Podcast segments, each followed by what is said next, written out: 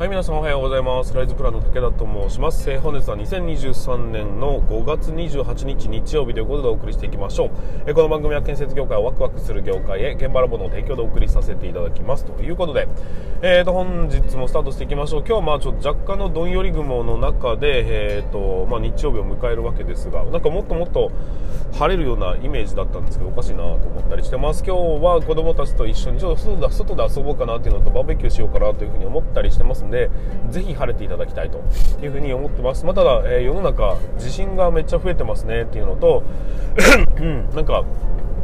台風が接近してきてますねとかっていうことで、まあ、ちょっとずつそういうね、え夏の季節になってきたのかなというような感じになりますのでいろんなことを警戒しながら皆さん、えー、その日々をね過ごしていただければなというふうに思っております、えー、昨日はですね昨日5月27日だったんですけども、えー、その日は、えクラウドファンディングの開始日ということで、え現場お疲れの、えノンアルコール塩レモンサワーのクラウドファンディングがスタートをさせていただきました、え昨日の夜8時に、え、スタートした格好になるんですけどもそこからパパパパッと、え、支援者の方が入ってきていただきまして今現在、まあ、目標金額65万円というところに対して今現在ですね、えーと、10万円の寄付が集まっているというような格好になります、えー、パーセンテージにしていくいくらぐらい？1 5 6%なのかなというふうに思ったりしますがまずはね、えーと、30%を3日以内に30%を達成すること。ここがまずは第一目標になっていくと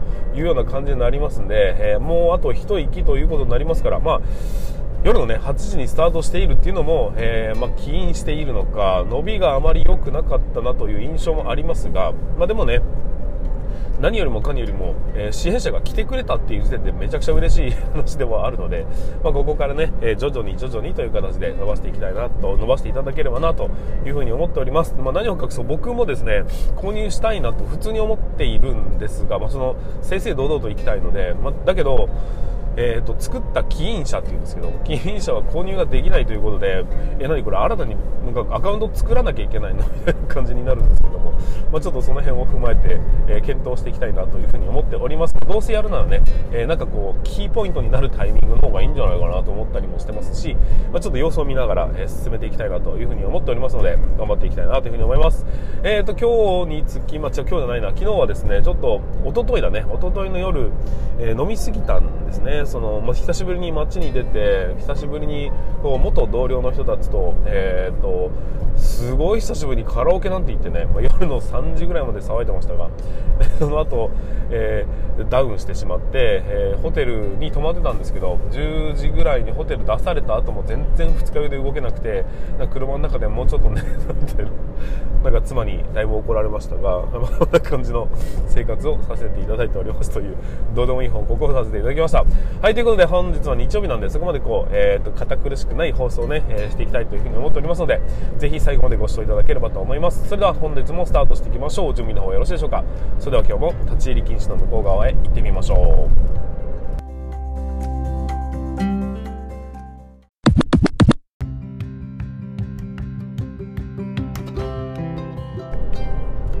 はい、ということで改めまして皆さんこんにちは。ライライズプランの武田と申します。え建設業を持ち上げて楽しい仕事にするために YouTube チャンネル建設業を持ち上げる TV を運営したり、現場ラボというサイトでは若手の育成働き方改革のサポートをしたりしております。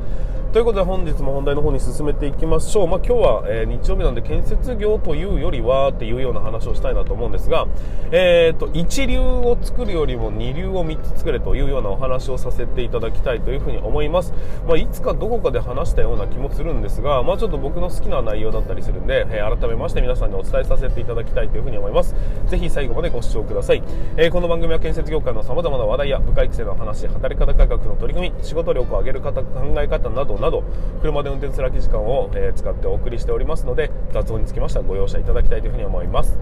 はいということで進めていきましょう。一流を作るより二流を3つ作れということで、えーとまあ、僕うん僕の持論なのかな？なんか分かんないですけど、えー、まあ、昔から僕が考えてることだったりするんですけども、あのー、まあ、前にねあの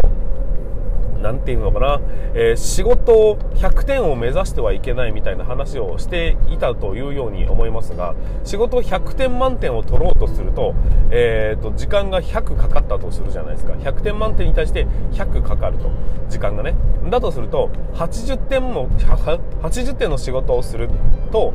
何分どのぐらいの時間がかかりますかって、まあ、割合の問題ですね。100 100の仕事をするためには100かかるんであれば80の仕事をするんだったら80でしょっていうふうに思いがちかもしれませんけどもえ実はですね80の仕事をする80点の仕事をするために必要な労力は大抵の場合40か50なんですよ、えー、っとほぼ出来上がっているとかっていうね内容は事足りるっていう状態からえーと、ちゃんと提出してもかっこよく思われるというか、えーと、完璧に整っているというかそういう状態に持っていくまでに実は半分ぐらいの力を使ってんだよっていうことを分かっていただくと80点でやめておくっていうことの意味が分かってくると思うんです。要は単純な話、まあ、時間がね、えーと、短縮されていくっていうことにもなりますし80点でも十分、えー、できてるんです。できてるんですがより美しくとかよりかっこよくとか、えー、より、えー、素晴らしいらしくというかそういうところに磨きをかけていく作業っていうのが、まあ、つまりは100点を目指すっていうことなので通常の業務ではそこまではいらないんじゃないっていう。まあ、えー、時と場合にもよりますけどね、えー、ほとんどの場合、えー、要は自分たちが分かればいい。相手が伝わればいいっていう状態の、え、ことが多いわけですから。だから、まあ、極力労力というのを省いていく方が、えーと、時間をね有効に使うことができるよというような、まあ、これでま時間をね、えーと、2倍にすることができるんだよみたいな話を、まあ、させていただいてたわけですけどもこれをもっともっと大枠で捉えてもですね結局僕は同じことが言えるんじゃないのかなっていうふうに思ったんです。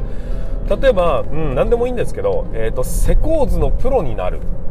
ああそれだとちょっとあまりに似通ってるな。やめましょう。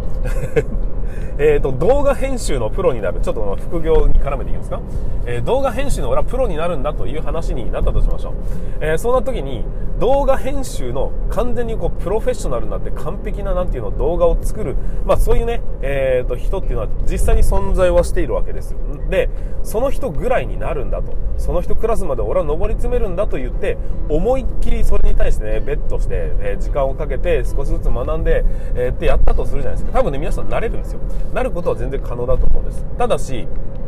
例えばですけどもそこの領域に、えー、達するまでにそうだな3年かかったとしましょうか。3年間かけて少しずつ腕や技を磨いていくっていうことには3年費やしたよって言って、まあ、あいつはまあプロフェッショナルだよねっていうふうに思われるものができたとして仮にですけどその時代って本当に動画が活用されてるかって読み切れます。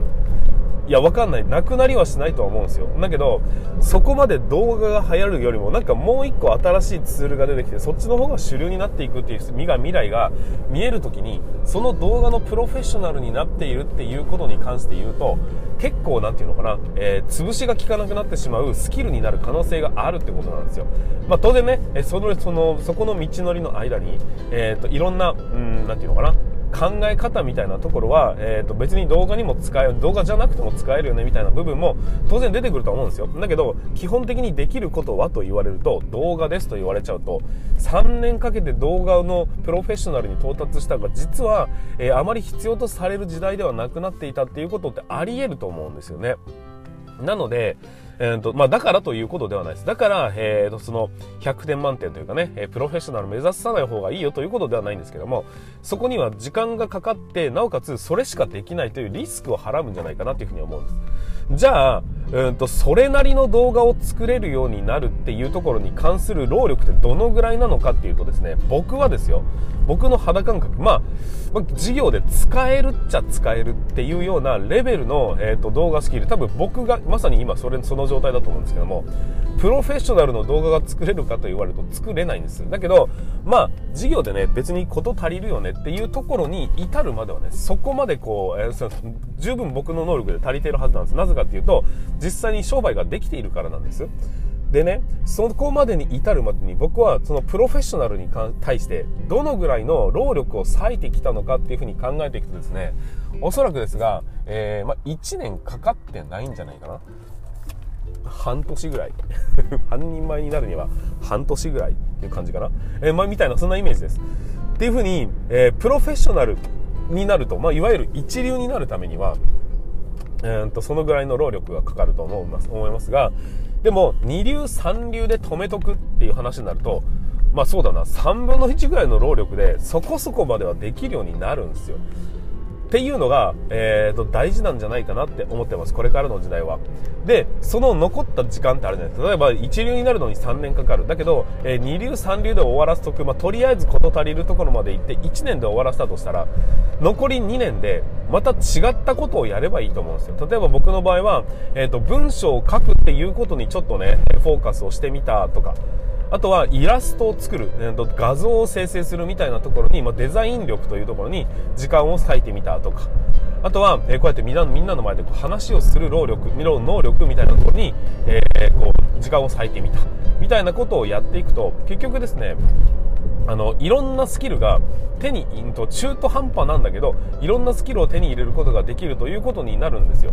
でねまあ、これをやっていくと全部中途半端じゃねえかというふうに捉えられるかもしれませんが実際今の時代って新しいものを生み出すってことはなかなかないんですが何かと何かの掛け合わせによって商売が成り立つっていうことがほとんどの事象なんだというふうに僕は捉えてるんですね。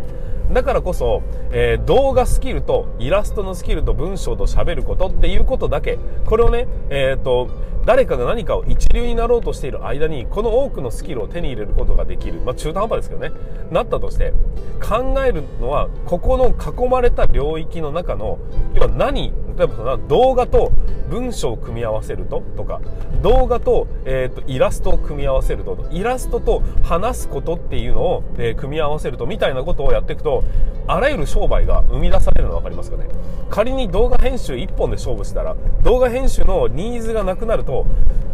もう潰しが効かなくなってもしまうのに対して